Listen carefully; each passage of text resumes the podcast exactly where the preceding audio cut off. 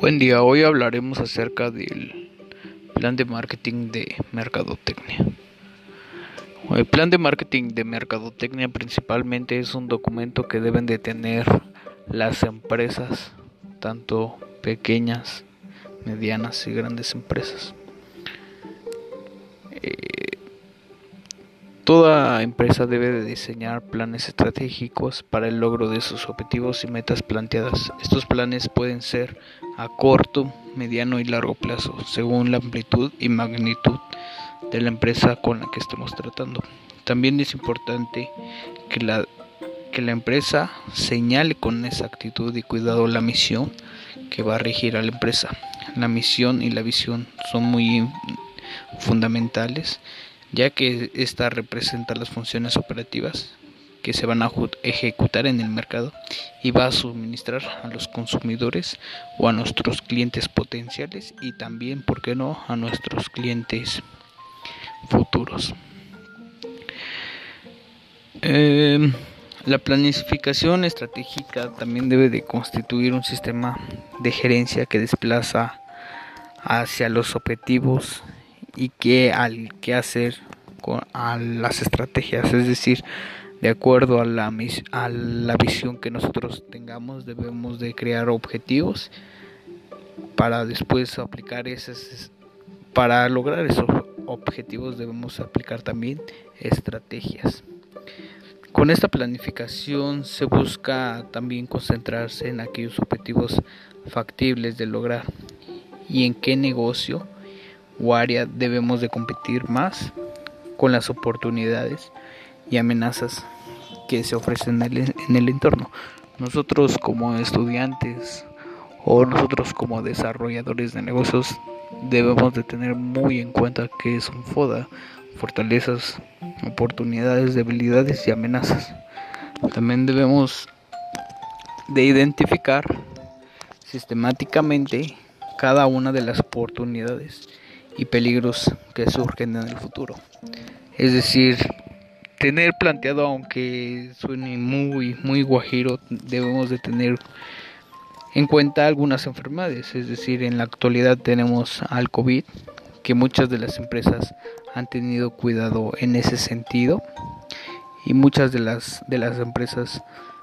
han tenido de cierta manera ese colchón para poder solventar los gastos que tienen, es decir, los gastos indirectos de fabricación y también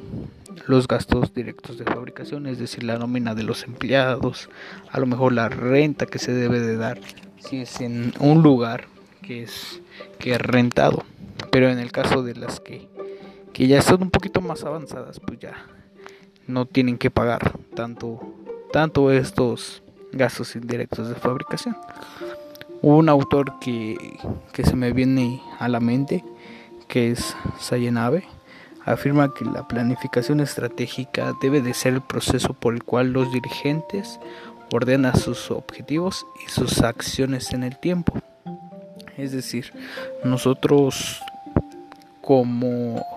dueños de una empresa o quien, a quien nosotros vamos a hacer ese plan, ese plan estratégico de marketing,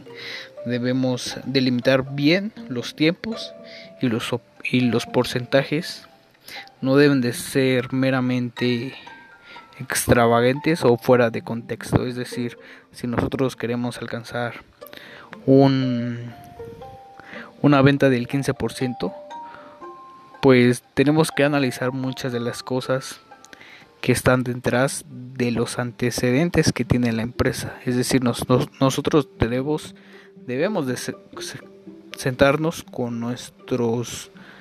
departamentos, es decir, con nuestros departamentos de compras, con nuestros departamentos de ventas, con nuestro departamento de marketing y así sucesivamente de cada uno de los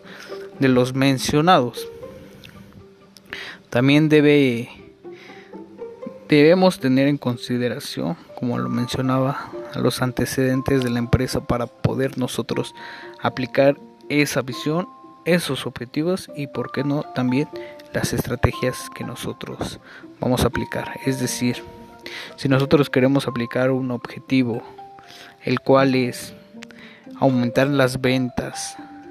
del del primer semestre al menos un 10%,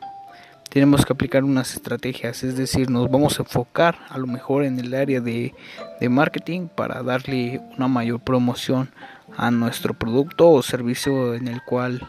nosotros estamos manejando en el mercado. Además, también podremos ver que a lo mejor podemos abrir nuevos canales de distribución, es decir, a dónde se va a exportar el producto. Como también debemos de considerar aspectos que no están en nuestras manos cambiarlos. Es decir, si nosotros queremos exportar, nosotros como consumidores de picante, que somos uno de los países que más consume el producto picante, no vamos a ir a exportarlo a un país donde donde no consume nada, porque si no nuestros costos se elevarían y no tendríamos tanto tantos ingresos, es decir, nuestro nuestra utilidad sería muy muy baja. También debemos de tener en cuenta nuestros pronósticos, nuestros pronósticos anteriores, nuestros pronósticos de venta también debemos tener en cuenta mucho lo que es en la parte de, de producción, es decir, si una semana nos piden un producto que nuestro producto estrella de cierta manera nos piden 5000 piezas y nuestra nuestra planta de producción solamente eh, produce mil piezas no podemos alcanzar esos esas ventas o concretar con esos clientes ya que no tenemos las capacidades ni financieras ni de capital tanto humano como de de infraestructura principalmente. Es decir entonces también tenemos que tomar en consideración este plan estratégico de marketing para poder alcanzar estos objetivos. Eh, bueno, esto sería un poquito relevante también. Nosotros también debemos de tener en cuenta nuestras políticas de venta, nuestros canales de distribución, como lo estaba platicando, la situación económica, como les decía, también tenemos de hacer un FODA para poder de cierta manera en el, en el, en el futuro poder tener algunas de las amenazas que no están dentro de nuestras manos. También debemos de tener en consideración la política, la legal y la tecnológica. También debemos de tener, como decía yo, los comportamientos del, del consumidor y las costumbres que tiene este consumidor. Y también debemos de analizar nuestra competencia indirecta directa e indirecta. Es decir, nosotros si nos dedicamos a, a producir agua embotellada, nuestra competencia directa sería todas las aguas que están embotelladas y nuestra competencia indirecta a lo mejor serían los isotónicos, los refrescos, los jugos que satisfacen la misma necesidad pero no son de nuestra competencia directa, es decir, no es agua con agua, sino sería agua, pero con jugo, que igual satisface la misma necesidad. Eh, también debemos de tener en consideración una de las cosas es que para cada una de las áreas con las que nosotros nos vayamos a sentar, tener en consideración eh, los el perfil de quien va a estar a cargo de, de, esa área principalmente. Es decir, si nosotros contratamos a una persona que esté en el área de compras debe de saber un poquito acerca del área de compras, sino que, que sea otra persona que a lo mejor sea un, biólogo o, o, alguna de las otras áreas que no están enfocadas en esa. Es decir, nosotros también debemos de tener en cuenta los planes tácticos que son muy importantes para las empresas porque los pasos desarrollados en el plan ayudan a la gerencia a descubrir a, nos, a que descubran algunas de las ineficiencias que tiene La empresa principalmente, los objetivos y las estrategias dan una visión,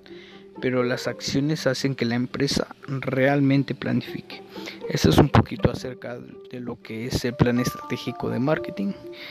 Eh, espero que le hayan, más bien yo me haya podido explicar un poquito y acerca de lo que es un plan estratégico de marketing y lo que nos ayuda a hacer